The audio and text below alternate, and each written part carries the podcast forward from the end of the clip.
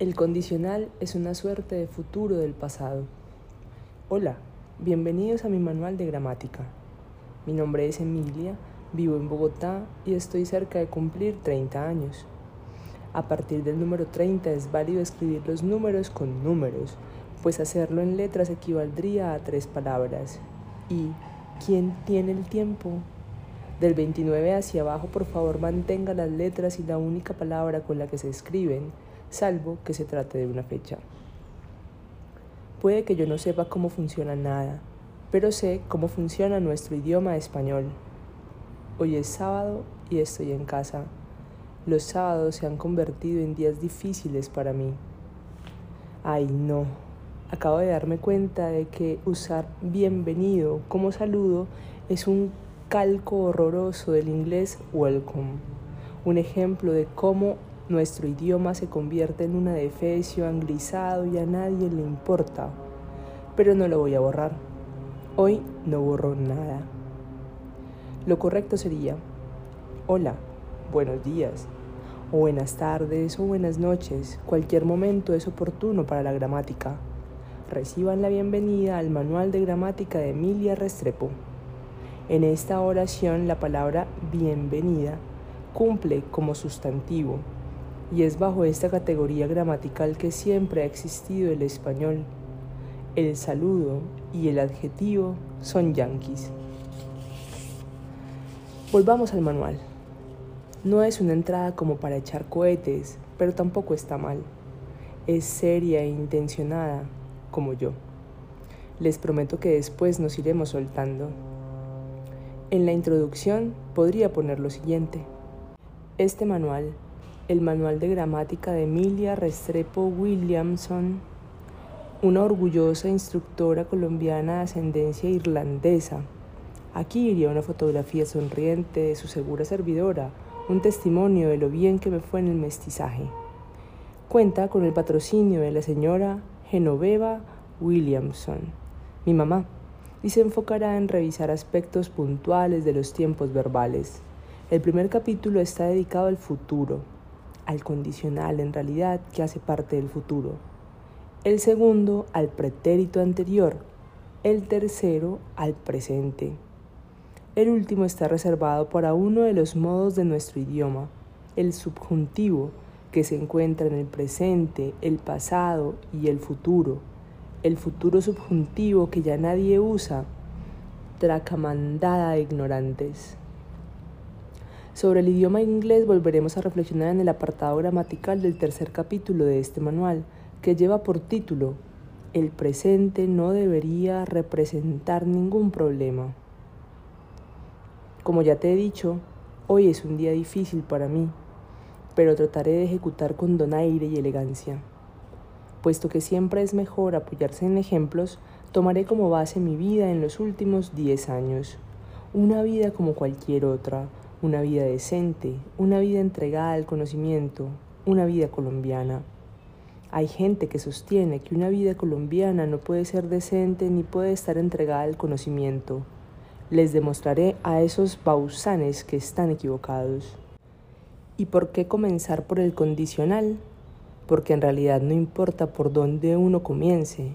Siempre les digo a mis alumnos, no, un momento. En realidad, no importa por dónde una comience. En Bogotá es todo un tema esto del uno versus una. Hace unos años, lo recuerdo con claridad, permanecía atenta a cazar un una saliendo de la boca de alguna de mis conciudadanas. Llegué al extremo de considerar la opción de un estímulo económico, cien mil pesos o una cifra similar no conozco ninguna bogotana que rehúse cien mil pesos, sea cual fuere su procedencia.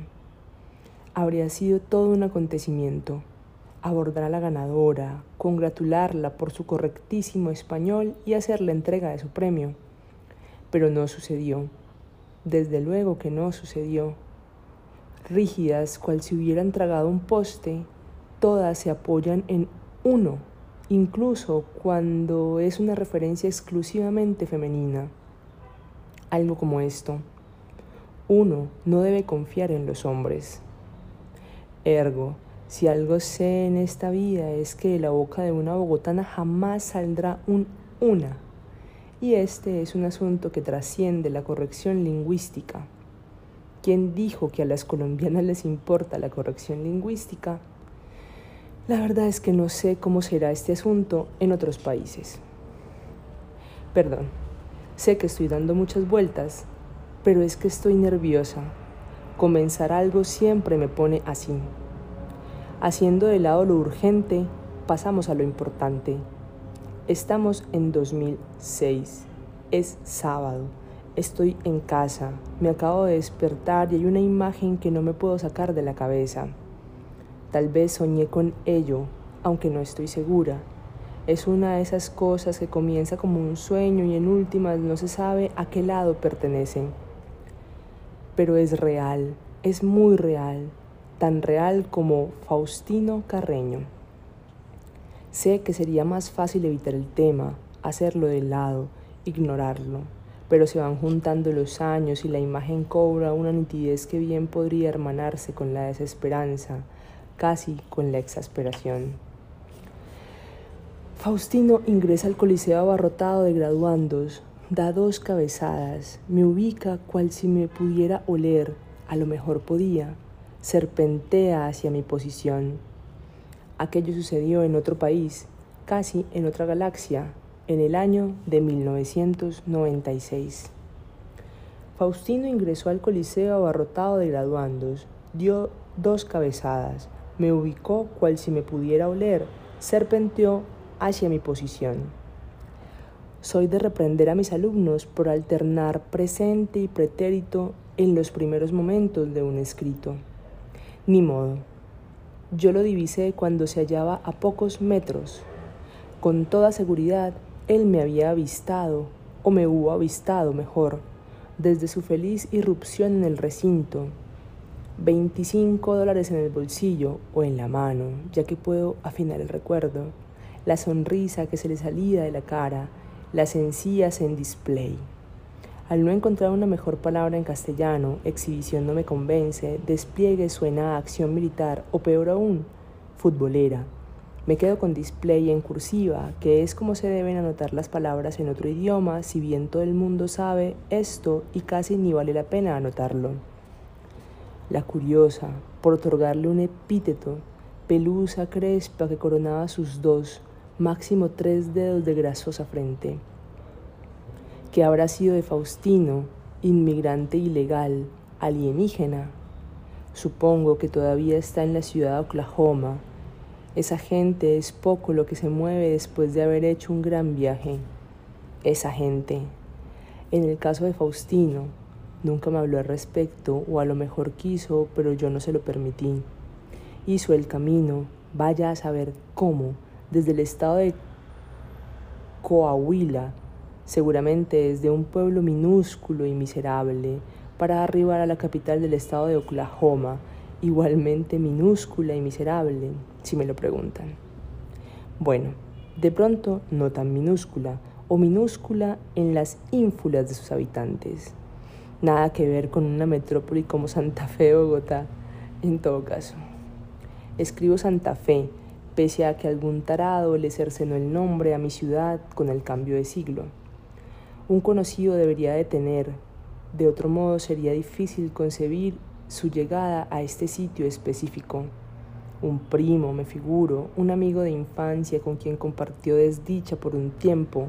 A esto me refiero, aunque nunca me llevó a casa ni yo mostré la menor iniciativa o curiosidad de conocer más de su vida, mucho menos el lugar donde pasaba la noche.